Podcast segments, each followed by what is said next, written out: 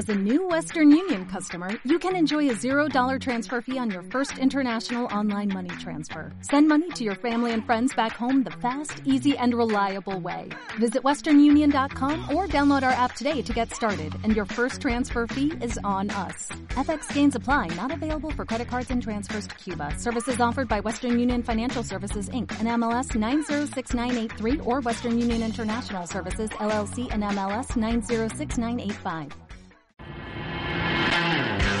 Aquí comienza Cruzamos al 2-0, un programa para los inquietos de Internet. Presenta Pedro Fernández.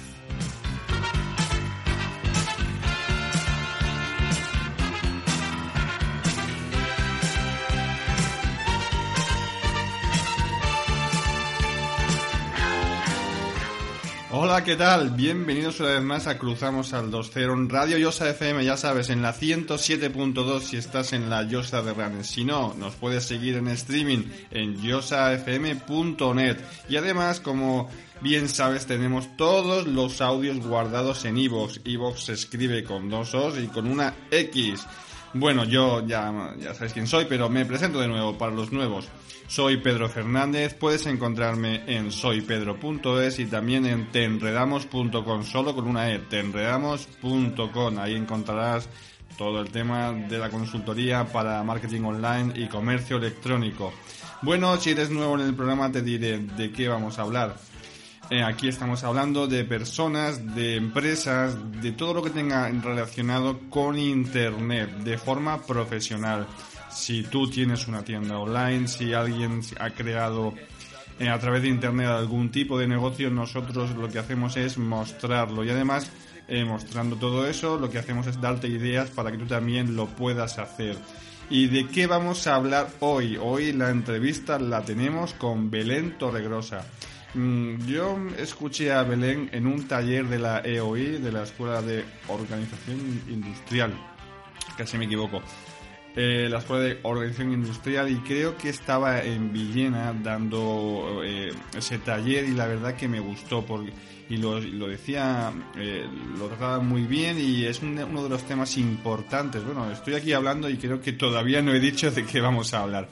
Pues la entrevista es con Belén Torregrosa y lo que vamos a hablar es del storytelling, ni me salía, storytelling, de las historias creadas y narradas que para acercarnos también a, nuestro público, a nuestros usuarios, a nuestros clientes. la complejidad de, saber acercarnos, acercarnos a través de las historias. Pero bueno, eh, de todo ello vamos a hablar con Belén. Así que sin más os digo que pasamos a la entrevista de la semana. Entrevista de la semana. Pon un experto en tu vida.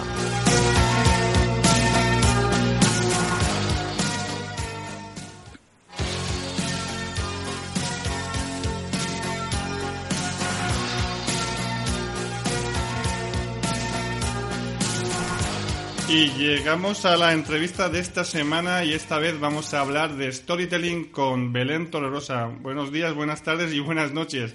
buenas tardes en esta ocasión. Hola Belén. Hola, ¿qué tal? Bueno, Belén, eh, para presentarte, porque yo ya te conozco porque me he documentado bastante sobre ti y me parece que vamos a hablar de algo muy, muy interesante y que tú nos vas a abrir un poco eh, la mente sobre esta historia. Quiero decir que para ti, por ejemplo, escribir es un acto de amor. Eres licenciada en Filología Alemana y especialista en Kulhonten por el Future Concept Lab. Trabajas en proyectos digitales que buscan generar visibilidad, empatía y sentido de, pertenencia a la vida de las personas.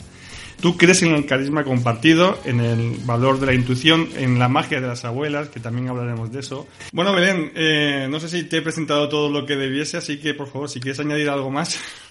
Eh, bueno, la verdad que me has presentado muy bien. Tal vez, em, eh, tal vez, no sé, mm, puntualizar esta idea de, de lo mucho que valoro la, la, exploración, ¿no? Y la idea de, de buscar, ¿no? A veces cuando uno oye su descripción profesional parece que suena todo muy grande o más grande de lo que en realidad es. Y al final yo creo que lo más importante en el trabajo de uno es buscar Belén, eh, para mí eh, descubrirte la verdad que ha sido todo un hallazgo porque cuando escuché eh, tu taller que diste en la EOI, me impresionó todo lo que estabas contando y me gustó el, tema del storytelling porque sí que lo había escuchado, pero digamos que, que he leído y tal vez cuando uno lee se cree, bueno, es hacer sus propias ideas sobre lo que es eso, pero mm, eh, desarrollado por ti, la verdad que, vi un punto muy importante tanto para, pues para la vida misma como a nivel profesional. Así que, Belén, vamos a, comenzar con las preguntas y te quiero preguntar que si nos puedes resumir qué es el storytelling. Bueno, el storytelling es un término que proviene del inglés y que literalmente traducido significa el arte de contar historias. Hoy en día el storytelling en el ámbito de la comunicación eh, se ha puesto bastante de moda, pero a mí me gustaría recalcar que el, arte de contar historias es humano. Eh, Isaac Dines, en la escritora, decía que ser persona es tener una historia que contar. Eh, por lo tanto, cuando alguien en un bar empieza a contar un relato o un hermano tuyo te cuenta un chiste o alguien consigue captar tu atención de una manera sintética y emocionante, eh, abordando un misterio, un conflicto o simplemente una situación eh, cotidiana, eso tiene que ver con el arte de contar historias que, es muy representativo de las personas. Lo que ocurre es que luego a nivel de comunicación, em, digamos que hay especialistas en este arte, ¿no? Artistas de, de las historias que las utilizan para comunicar de una forma más apasionada o más efectiva o más Mm, atractiva. Entonces entramos en la siguiente pregunta, ¿no? Porque eh, ¿para qué se puede usar así de forma general el storytelling? Bueno, a mí me parece que en primer lugar eh, el uso más interesante que le encuentro es como persona en nuestra propia vida. Eh, cómo dotar a nuestra vida de un sentido. Yo creo que esto es algo que todos buscamos hoy en día y que vivir es, es contar una historia, es una aventura, es algo que te pasa por capítulos donde a veces hay grandes tragedias eh, momentos de gloria y también eh, muchas aventuras, ¿no? Entonces, en primer lugar, creo que conocer o indagar en todos estos ámbitos del arte de contar historias nos ayuda en primer lugar a, comprender mejor la nuestra propia. Y eso hace que también luego sea más fácil empatizar con los demás y comprender en qué capítulo de su historia se pueden encontrar los demás. Al margen de eso, a mí me interesan sobre todo las historias que, que son capaces de reunir a un número determinado de personas ¿no? en torno a una temática eh, sobre la que quieren profundizar. Pues ahora mismo estoy trabajando en un proyecto para una consultora tecnológica que se llama CIC y el proyecto se llama Reimagina el trabajo. Y pues hay una serie de personas a las que entrevisto que nos hablan de cómo imaginan el trabajo, ¿no? Entonces luego ya cada uno desde su profesión pues puede utilizarlo de una forma más o menos Mm, concreta para, para, aplicarlo a su trabajo. Belén, eh, hay una cosa que, que, me, que lo vi como los tres puntos fundamentales del storytelling y la verdad que, que, me, me, gustó mucho, ¿no? Y es esto que, describiste, describiste perdona, como el mentor, el héroe y el objeto mágico. Explícanos esto. Sí, bueno, a mí siempre me parece interesante como mirar hacia atrás, quizá porque soy filóloga, porque soy humanista y porque me interesa la mirada transversal y, y, porque busco formas en educación, en estos talleres, pero también en, en, mis propias clases y en mi propia vida. Busco formas de intentar eh, sintetizar lo complejo. Y cuando estuve estudiando a Joseph Campbell, eh, que fue un mitólogo estadounidense que tiene un libro bastante conocido, La, fuerza del mito se llama, él plantea esta idea del viaje del héroe. Y en este viaje del héroe, Joseph Campbell, que fue un, mitólogo estadounidense que básicamente dedicó toda su vida a analizar cómo las distintas religiones y civilizaciones habían creado una serie de relatos, una serie de mitos, que todos guardaban digamos, eh, sustancialmente una estructura parecida, ¿no? Y a mí aquella idea que después he encontrado en un autor estadounidense que, publicó en un libro llamado Winning the Story Words, em, esta idea ¿no? de los tres elementos de todo relato, el héroe, el mentor y el objeto mágico. Y cuento esto simplemente para puntualizar que el concepto no es mío, no lo he inventado yo. Y, como dar crédito también a aquellos que están haciendo un gran, un gran trabajo en el mundo de la comunicación.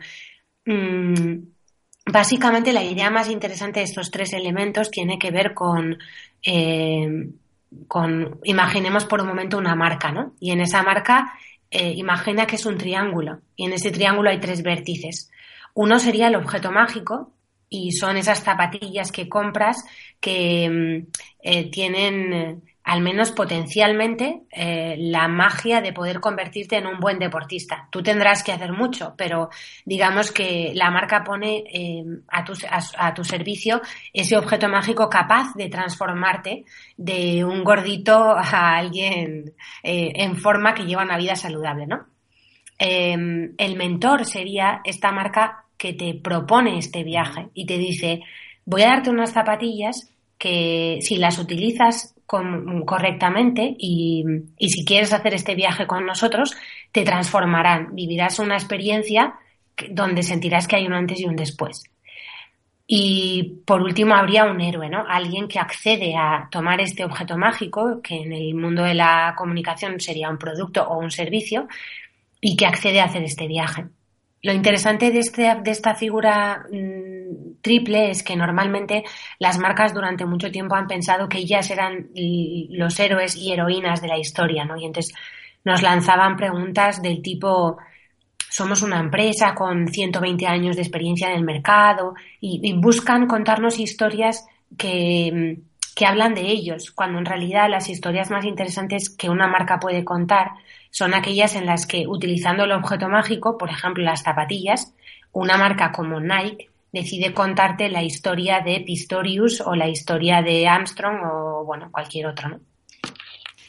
Belén, hay una cosa que también me gustó mucho porque muchas veces cuando yo, por ejemplo, realizo algún proyecto para, para una, una empresa que quiere una web o un portal o algo así, ellos te plantean como una visión a futuro, ¿no? El que, el que, el que le vamos a contar a partir de ahora, pero yo te he escuchado decir que es mejor explicar las historias ya vividas que crearlas desde cero.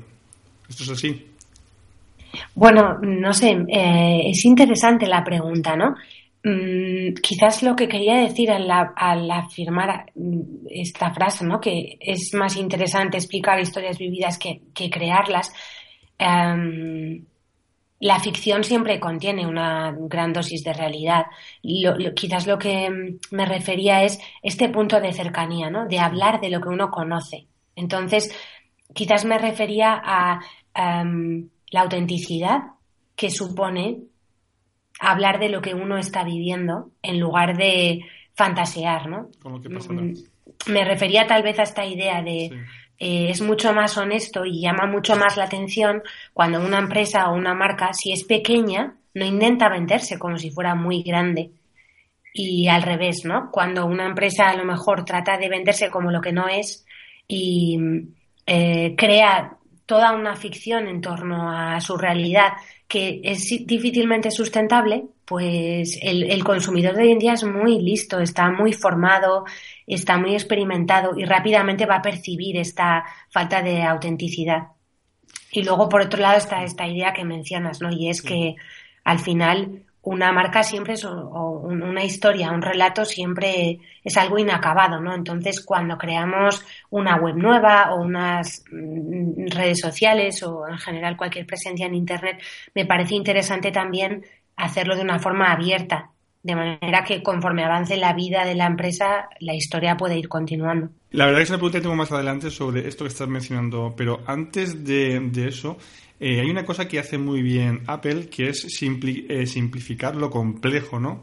Y tú también nos hablas de esto, esto del que es bastante difícil, ¿no? Hacerlo, hacer, mirar la, complejidad de lo que estemos haciendo o de lo que queremos eh, narrar y simplificarlo y dejarlo en el punto que toca.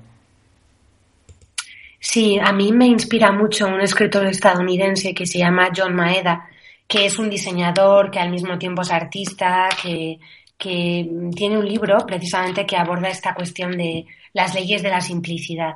Y creo que verdaderamente uno eh, se da cuenta con facilidad, ¿no? Con relativa facilidad de que el mundo en el que vivimos es complejo y que la vida es compleja. Entonces necesitamos encontrar estas pequeñas, eh, estos recursos que nos ayudan de alguna forma a simplificar. Eh, eh, él en concreto tiene una ley que me parece muy, muy chula por la vuelta que le da a la realidad y también por el ámbito en el que estamos hablando ahora, tú conoces el término del ROE, ¿no? El, retorno de, el ROI, perdón, el retorno de la inversión. Maeda habla del ROE, del ah. retorno de la emoción. Y es como, como a la hora también de simplificar, uno se centra en, en, en, lo esencial, cómo llegar a la esencia de aquello que también tiene esta capacidad de emocionar y de ofrecer más por más. Pero es cierto que el ejercicio de de, un poco de simplificación mm, no, siempre es posible. A veces la realidad directamente es demasiado compleja. No todo se puede simplificar, pero mm, es parte de este viaje el intentar encontrar formas, al menos de sintetizarlo y de hacerlo de una forma lo más bella posible. Belén, tenemos un problema hoy en día con, las prisas que todos tenemos. Intentamos leer lo justo e ir corriendo. Entonces, cuando yo eh, me planteaba la entrevista, digo, bueno, para, para poder transmitir una historia, tenemos que captar la atención de, de las personas que la están leyendo. Pero ¿cómo se puede involucrar una persona que presta atención a nuestra historia con, con, la vorágine del tiempo que, pasa tan rápido que nadie quiere leer, todo quiere ser en, el, momento. Es difícil, ¿no? Captar la, atención.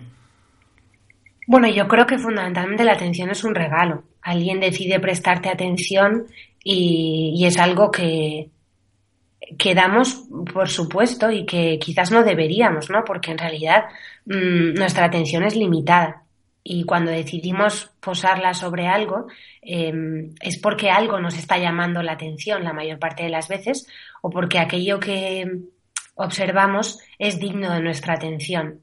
Entonces, por un lado me parece que deberíamos renunciar a esta idea de dar por hecho que siempre merecemos la atención, porque creo que simplemente no es viable, no, no, no tenemos recursos suficientes para prestar atención a tanta gente, tantos mensajes, tanta información, tantos impactos. Y luego, por otro lado, está esta decisión personal de elegir y decidir a qué quieres prestar atención y a quién quieres prestar atención y cómo, ¿no? Y en ese sentido, es verdad que es un auténtico reto hoy en día, pero es también parte del encanto, ¿no? El, elegir a, quién quieres prestar atención y, de qué forma. Volviendo a lo, anterior de, la, simplificación, ¿cómo de profundo tiene que ser una historia para llegar al lector, pero sin pasarte? ¿Hay alguna regla que, en la que se pueda basar para decir, bueno, vas a contar una historia, vas a simplificarla, pero mm, como la tendencia natural cuando contamos nuestra historia es ascendernos, ¿qué punto sería el que crees que, debe marcar el final de la historia? la cuestión de la profundidad es eh, que a veces lo superficial esconde una enorme profundidad. Y hay muchas veces el humor, por ejemplo, eh, hace mm, llegar una historia de una forma eh, muy, muy, muy interesante, muy cautivadora también. Y muchas veces el tiempo, el tiempo hoy en día de atención, al ser más reducido, tampoco es nunca una pauta para em, em, articular una mejor o peor historia, ¿no? En todo caso, yo creo que más que la profundidad en sí, quizás la clave sería la humanidad, porque hay veces que hay algo muy humano que al mismo tiempo es superficial, como por ejemplo el otro día veía, ¿no? Un padre cambiando pañales de unos mellizos y como uno se le escapa todo el rato y él tiene que volver y el otro se mueve y entonces cualquiera que tiene hijos pequeños al verlo se emociona. Entonces eh, eh, es algo muy superficial, es un niño moviéndose sobre una cama, pero es algo muy profundo. Entonces quizás esta idea de encontrar la profundidad en lo superficial me parece un recurso muy interesante hoy en día que además conecta con una audiencia bastante saturada en general. Qué bueno, sí, también ahí pues cogemos la, la inteligencia de la persona que lo está viendo y no damos tantas explicaciones intentando pues dejárselo como si fuese un niño que hay que decírselo todo. Claro, claro, efectivamente. Esto me parece clave, ¿no? No, no, no olvidar que la persona que nos escucha es inteligente. Sí, es que a veces pues, intentamos explicarlo todo y la verdad que nos pasamos. Hay una cosa que también me encantó cuando te escuché y era un relato que, que hablabas de un viaje donde al final comentabas que habías ido que habías visto una casa de enamorados que estaba enfrente de la casa de, de unos amigos y cuando preguntaste a la dueña, eh, eh, o perdona, a, la, a, tu amiga sobre esa casa, ella te dijo que era una, una casa de citas. Entonces, ahí se produjo, se, produjo un giro ¿no? de la historia, de lo que tú creías a la realidad. ¿Qué, qué, qué importancia tienen los giros en los relatos para también para captar eh, al lector, verdad? Bueno, yo sobre todo he de decir que el otro día volví a pasar por allí y ya no, ya no hay ni siquiera eh, eh, eh, estos dos, ¿cómo se llama? Pichoncitos, ya no están en la pared, la han vuelto a pintar de blanco, entonces los pichoncitos han desaparecido. Pero lo que me parece interesante y quizás voy a relatar brevemente lo que pasó por si acaso alguien no, no conoce la historia, básicamente em, yo me eché a andar em, desde aquí, desde Pamplona, camino a los alrededores y encontré, bueno, encontré a un, a un, señor mayor eh, con el que estuve hablando y cerca de su casa había una pared con dos eh, pichoncitos en la pared. Y entonces yo al verlo pensé que aquello era un nido de amor y eh, debía ser una pareja que llevaba muchos años juntos viviendo allí. Entonces pregunté, ¿no? Y ¿quiénes son sus vecinos? Que he visto que hay unos pichoncitos en la pared. Y entonces fue cuando me dijo, ¿no? Dice, es una casa de citas. Entonces, a mí, a mí aquello me encantó por la idea de mm, el poder que tiene una historia de sacarte de tu punto de vista, de cambiar tu perspectiva sobre la realidad y ofrecerte una perspectiva nueva sobre la que no habías, eh, en la que no habías caído, sobre la que no habías reflexionado. Y a esto me refería cuando hablaba de esta idea de los giros en una historia, ¿no? Y es la capacidad para realmente cambiar tu punto de vista o trasladarte a una, a una perspectiva completamente nueva con la que no contabas.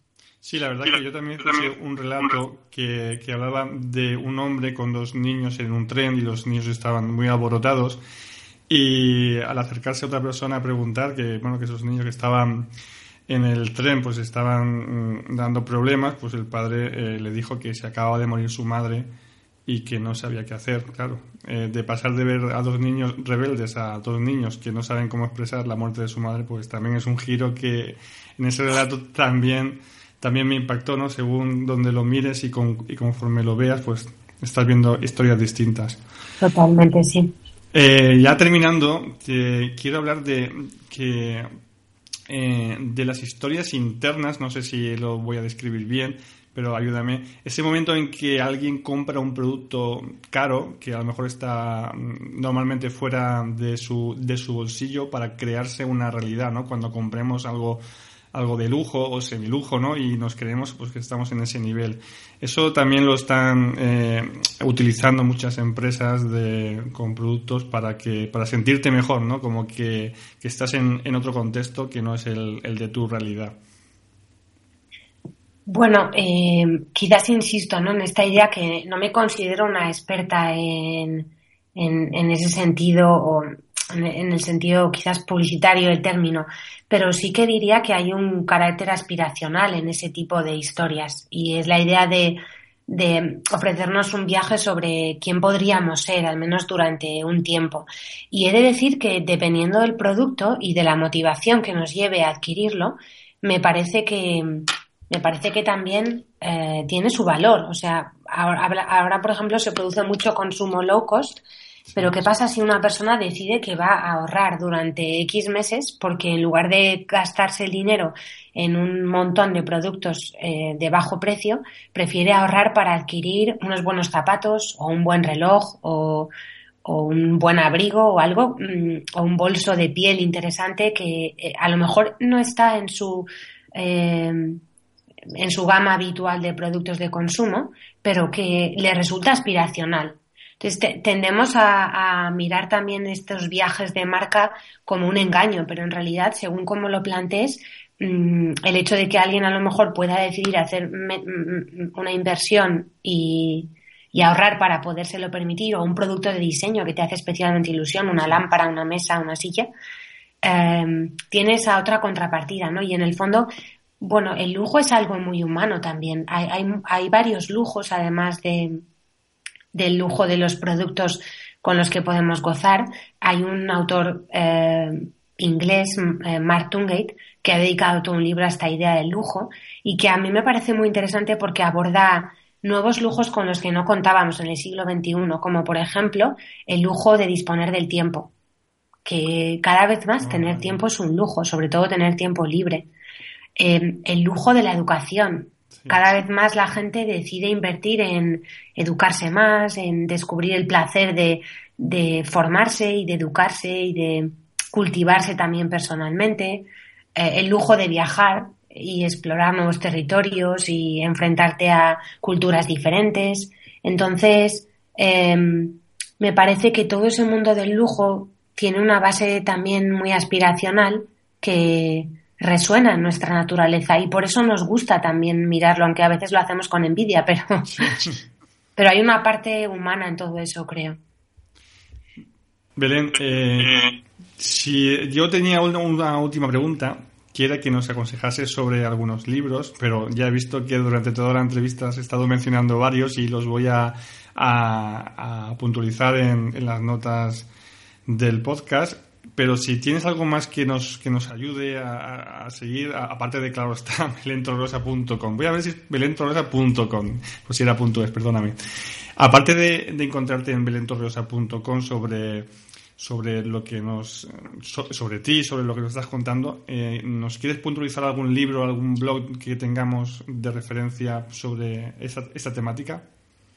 Bueno, a mí me interesa mucho todo lo que es el ensayo y he de decir, bueno, quizás no es para todo el mundo, ¿no? Pero acabo de leer un libro, un ensayo de Josep María Esquirol, que es un filósofo, eh, profesor de filosofía en la Universidad de Barcelona, que ha publicado un ensayo titulado La resistencia íntima. Y a mí me parece que para los lectores más ávidos de em, bueno, conocimiento o de una reflexión profunda sobre el mundo en el que vivimos, a mí este ensayo me ha encantado, me ha descubierto cosas muy interesantes y, estoy muy agradecida a José María Esquirol por haber escrito este libro. Mm, los lectores encontrarán también en este proyecto en el que estoy trabajando ahora, en Reimagina el Trabajo, eh, son un total de 99 entrevistas sobre el futuro del trabajo y cómo la tecnología está cambiando nuestra forma de trabajar.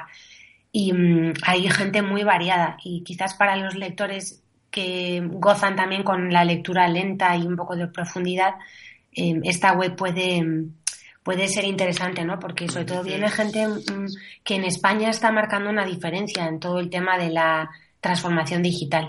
¿Nos dices la URL? Sí. Eh, a ver, espera, que es que la estoy poniendo porque https sí. www.reimaginaltrabajo.com o sea, https dos puntos, dos barras Reimaginatrabajo.com. Sí, es que si pones tres W solo, me parece que no te aparece. Por eso te lo digo. muy bien, pues lo tenemos en cuenta. La verdad que yo, nada más que acabar de la entrevista, le voy a echar un ojo. Me va a gustar ahí, la verdad que contenido es súper potente, gente muy interesante. Belén, eh, darte las gracias por, por la entrevista. Me, me, has parecido una persona y, un tema muy, muy interesante. muchas gracias. de, verdad no te lo digo por, por el momento, pero eh, eh, es así, no, no, sé cómo expresarlo, pero cuando descubrí tu, tu entrevista intenté buscar más información sobre ti, sobre la temática y aparte de, de, lo que estamos escuchando, que tienes una, una voz muy dulce y que y que la verdad que escucharte es, un placer. La, la, información. Esto no me falta que lo cuentes, pero te vas, te vas a reír si te lo cuento. Porque me lo dice más gente y yo siempre digo que si me quedo sin trabajo voy a montar una hotline. bueno, no yo por ese tema. No, no, no, no, lo digo. O sea, soy, tan, ingenua que digo, si realmente mi voz funciona y a la gente le gusta escuchar, yo monto una radio donde escucho a la gente o le cuento lo. O sea, no, no, no, no, quería, no, no, no era el término no, sí, sí, sí, sí, No, no, sé muy bien lo que es una hotline, igual, por eso lo digo. Pero, pero sabes que es muy gracioso porque me lo ha dicho más gente y me encantaría trabajar en la radio. Ya colaboro con un programa, con eh, Radio Emprende, ah, pero Pero sí, sí, algo habrá que hacer con esta voz que no la he fabricado yo, o sea que... Bueno, pero tienes una voz muy, muy bonita y además eh, eh, estás aportando profesionalmente mucha información que, que la verdad que, que es una pasada. Belén Torrerosa, muchas gracias por acercarte a Yosa FM en la 107.2 y nada, esperamos verte pronto y seguramente si, si puede ser, te vuelvo a entrevistar con, con alguna que otra información sobre, sobre storytelling o sobre lo que encuentres sobre ti, porque la verdad que todos los libros que has mencionado seguramente necesiten de, de volverlos a, bueno, de, los voy a poner en nota y de leerlos y de volver a hablar sobre ellos. Muchas gracias. A vosotros, muchísimas gracias.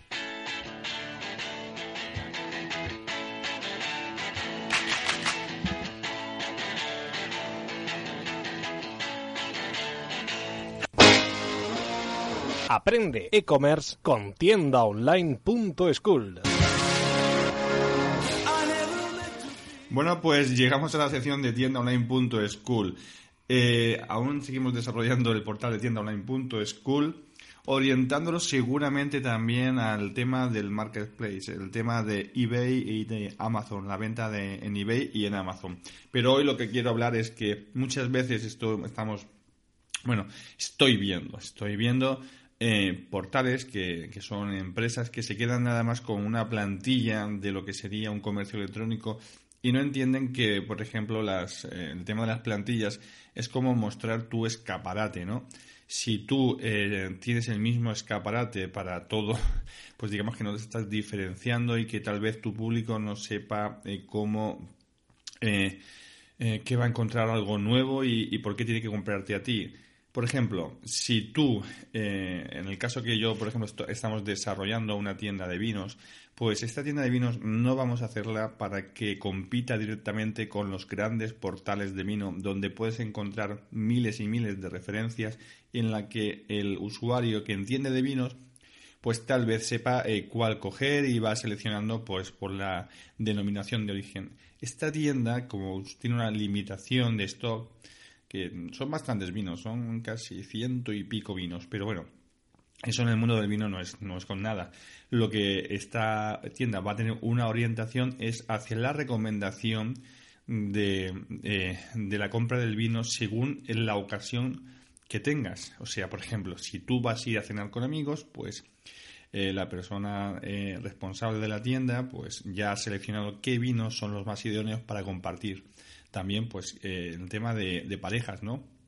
Si vas a cenar en casa o quieres regalar un vino a tu pareja, qué tipo de vinos pues puede ser más adecuado, el tema una cena con los suegros, y entonces estamos creando como eh, secciones para orientar eh, a la persona a comprar el vino idóneo, porque bueno, la mayoría de nosotros, yo, yo estoy dentro de esa, de esa gran mayoría, pues entendemos bastante poco el mundo del vino. Sabemos que, que, que, lo tomamos si nos gusta y si no nos gusta, pues no lo tomamos, pero bueno, no entendemos de tanta marca.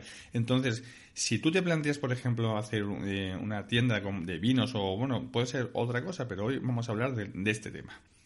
Y tú, pues, tienes eh, un gran catálogo, pues, y si no sabe, si la persona que entra mm, eh, no sabe qué vino coger, es, abrumador, ¿no? Entrar en una denominación de origen y, mirar cientos y cientos de vinos y cuál cojo. Y al final no sabes si coger por precio y, haces la regla, ¿no? La regla esta de que es no compro el más barato, pero tampoco compro el más caro. Me quedo en el medio, que quedo bien y ya está. Y a lo mejor ese vino que tal vez pues tú crees que por su calidad, relación calidad-precio y demás, pues está bastante bien, pues resulta que otro que es más barato porque el productor así lo ha marcado, pues es de mejor calidad y pega más con, el, con lo que vayas a hacer y con la comida y todo esto, que todos más o menos tenemos una orientación.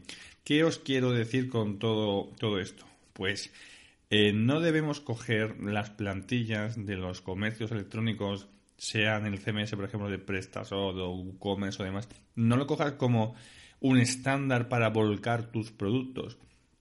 Eh, tienes que intentar que, que, que lo que tú quieres eh, eh, aportar, lo que tú quieres diferenciarte, lo que tú quieres reflejar como, como tu tienda, lo tienes que demostrar en la tienda.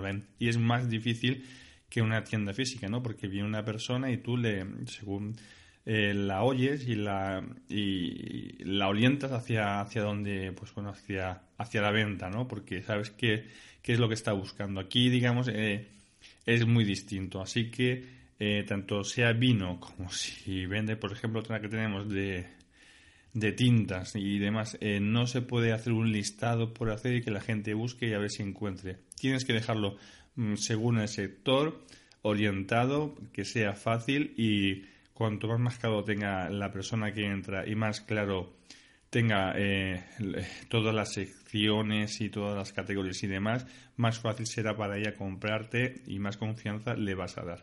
Bueno, seguiremos con más datos de, de tiendaonline.school, donde aparte de la, de la parte técnica, como ya os he comentado muchas veces, tendremos una parte un poquito de marketing para ir relacionando pues esto, lo que es la tienda, lo que es meter productos con lo que es meter perdón, lo que es eh, hacer marketing online para que esos productos tengan salida.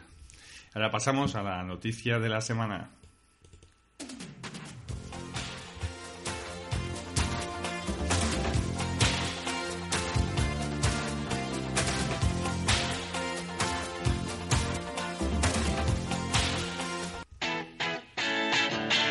La noticia de la semana. Y esta semana se está celebrando, bueno, ayer empezó y hoy sigue y hasta el domingo, EVE, el EVE, el evento blog en Sevilla, en su décimo eh, aniversario. En 2015 hacen 10 años ya de evento blog. La verdad que es una pasada que por desgracia yo todavía no me no he podido ir. Y todo el mundo habla bien del EVE, así que eh, echarle un vistazo al blog y seguramente tengamos, tengan, tengan, tengamos, digo yo, tengan algunos eh, algunas charlas en abierto, en directo y en streaming y, serán muy, muy interesantes. Muy, muy interesantes. Interesantes. Eh, os animo porque yo es lo que voy a hacer. Voy a intentar buscar de alguna manera poder desde aquí, desde Valencia, ver lo que va, lo que se va narrando en el EVE, las ponencias y las charlas. Y claro está, lo mejor es ir a Sevilla. Espero ir el próximo año y conocer a, a personas allí y hacer networking y estar en el, uno de los eventos más grandes y y que, y que, y que mejor funcionan en España, que como es el evento blog. Bueno, pues ya, ya llegamos a nuestro fin, sobre 34 minutos. Esta semana hemos tenido al Belén Torregrosa hablándonos del storytelling eh, hemos hablado un poco de cómo personalizar y orientar con tiendascool.com. El evento blog, ya sabes, si siguen, búscalo y intenta ver si tienen retransmisión en streaming y seguramente sean unas ponencias muy interesantes. Aparte de esto, decirte que vamos a seguir con las entrevistas y una de las que tenemos preparada y tenemos que contactar y cerrar va a ser eh, con Pedro Subij... Serraima Pedro Serraima, el director de Pepefon. Además voy a, estar acompañado de, de, Juan García del podcast Droidcast, ahora eh, Yo y Ego. Es una de las personas que en el mundo del podcasting es más conocida y reconocida y el que habla mucho de Android y también de los de aplicaciones y de la temática de, de los teléfonos y demás seguramente con él pues consiga una entrevista eh, con más frutos de lo que yo únicamente pueda puede hacer. Eh, voy a concretar ya esta semana la entrevista con Pedro y vamos a ver todo el mundo del tema móvil con Pepefon. Eh, para mí es la vaca púrpura dentro de las telefonías móviles. Están haciendo cosas muy distintas y bueno, hay empresas que también están, son pequeñas y también están intentando hacer diferente a las grandes, a Movistar, a Vodafone y a Orange, por ejemplo. Pero yo creo que Pepefon es lo que refleja el cambio, la comunicación que tienen, no ser muy claros en todo. La verdad que es eh, una pasada y además os quiero comentar también el tema de Pepe Energy. ya ves, ya no dependemos ni de Iberdrola ni de ninguno de estos que nos ponen bastante bastante cara el consumo eléctrico. Ellos van a trabajar, nos lo van a explicar y sobre la base de lo que le cueste a ellos más un euro. Bueno, yo creo que esto ya lo comenté en el, anterior programa.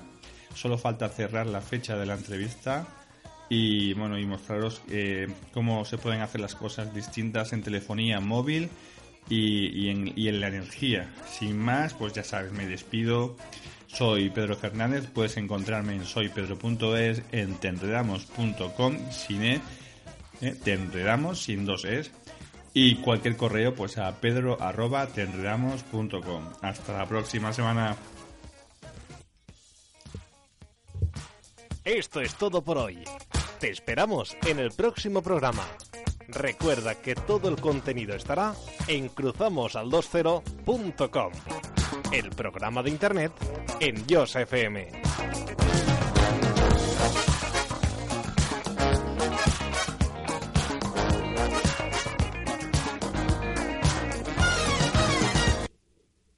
¿Te preocupas por tu familia? Entonces, ¿por qué darles solo huevos ordinarios cuando pueden disfrutar de lo mejor? Eggland's Best, los únicos huevos con ese delicioso sabor fresco de granja, además de la mejor nutrición, como 6 veces más vitamina D, 10 veces más vitamina E y 25% menos de grasa saturada que los huevos regulares, además de muchos otros nutrientes importantes. Así que, dales los mejores huevos. Eggland's Best, mejor sabor, mejor nutrición, mejores huevos.